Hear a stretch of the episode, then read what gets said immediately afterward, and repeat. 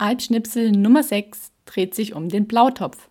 Der Blautopf ist die zweitgrößte Karstquelle auf der Schwäbischen Alb hinter dem Achtopf. Und, wie der Name sagt, entspringt in dieser Quelle die Blau. Die fließt nach 22 Kilometern in Ulm in die Donau. Der Blautopf ist in der Stadt Blaubeuren, wer hätte es gedacht, am Ostrand der Schwäbischen Alb. Der Blautopf ist 21 Meter tief und wahrscheinlich die schönste Karstquelle Deutschlands. Das liegt daran, dass das Wasser türkisblau glitzert was allerdings nichts damit zu tun hat, dass das Wasser blau ist, sondern dabei handelt es sich um einen physikalischen Effekt der Lichtstreuung.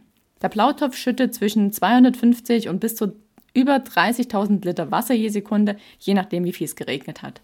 Am Blautopf hat man schon 1804 eine Huf- und Waffenschmiede eingerichtet, die dann eine Weile betrieben wurde, dann stillgelegt wurde und in der Mitte der 60er Jahre hat man die ursprüngliche Funktion wiederhergestellt, was dazu führt, dass man diese Hammerschmiede heute zum einen besichtigen kann und dort sogar Schmiedekurse machen kann.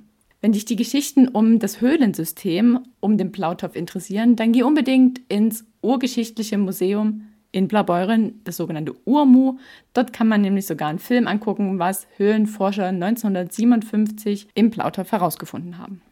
Und dann gibt es noch eine Sage um den Blautopf, nämlich die Historie von der schönen Lau von Eduard Mörike. Die besagt, dass eine Wasserfrau mit langem Haar von ihrem Gemahl an den Grund des Blautopfs verbannt wurde, weil sie vor lauter Traurigkeit nur tote Kinder zur Welt gebracht hat.